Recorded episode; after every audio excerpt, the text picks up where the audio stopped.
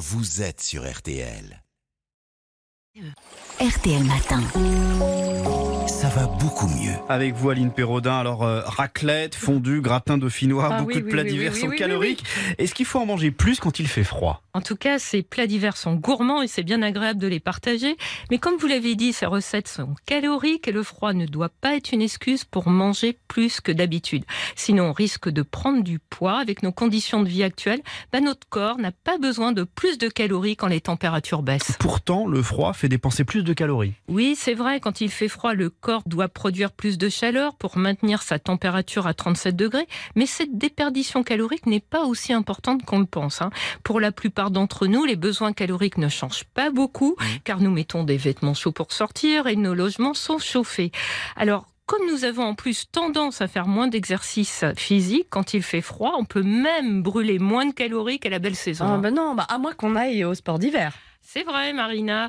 Et là, effectivement, les besoins caloriques peuvent être plus élevés, pas en raison du froid, mais en raison de l'effort. On peut donc prévoir des repas un peu plus copieux et on pense surtout à boire suffisamment, car on peut se déshydrater même en hiver, hein, s'il fait froid.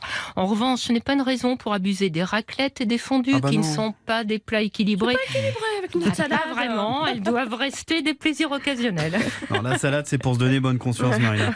Euh, il ne faut pas forcément manger plus, mais est-ce qu'il est recommandé de favoriser certains aliments en particulier en fait, nos besoins en vitamines et en minéraux sont identiques hein, tout au long de l'année. Donc, plutôt que de changer son alimentation, on a intérêt à continuer de manger équilibré et à ne pas faire l'impasse sur les fruits et les légumes riches en antioxydants. On en a besoin en hiver pour soutenir notre système immunitaire au moment où les virus respiratoires reviennent en force. Mmh. hein. Alors, chaque jour, hein, il faudrait manger au minimum une petite assiette de crudité, deux portions de légumes cuits et un ou deux fruits. Alors, certes, l'offre est moins abondante qu'en été, mais on a quand même le choix avec les agrumes, les pommes, les poires, le kiwi. Côté fruits, les choux, les courges, les carottes, le poireau, l'endive. Côté légumes, Oh, c'est la fête là. bah oui. Et puis, on peut recourir au surgelé qui préserve bien les vitamines.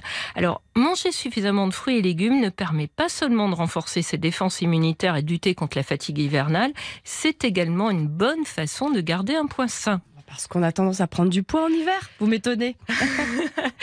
Bah, un petit peu surtout au moment des fêtes Bah de oui. fin d'année. hein. Les Français prennent en moyenne 1,5 kg. Bon, ça semble pas énorme. hein. Le problème, c'est qu'ensuite, on peut avoir du mal à les perdre, Hmm. surtout si on continue à forcer sur la raclette et la tartiflette.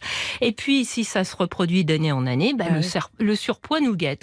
Alors, ça ne veut pas dire qu'il faut se priver de, de bons petits plats, mais quand même, on reste vigilant. Après les repas copieux, on peut s'auto-réguler avec des soupes ou des pot-au-faux de légumes, également de saison, mais plus légers. Merci beaucoup, Aline. À demain.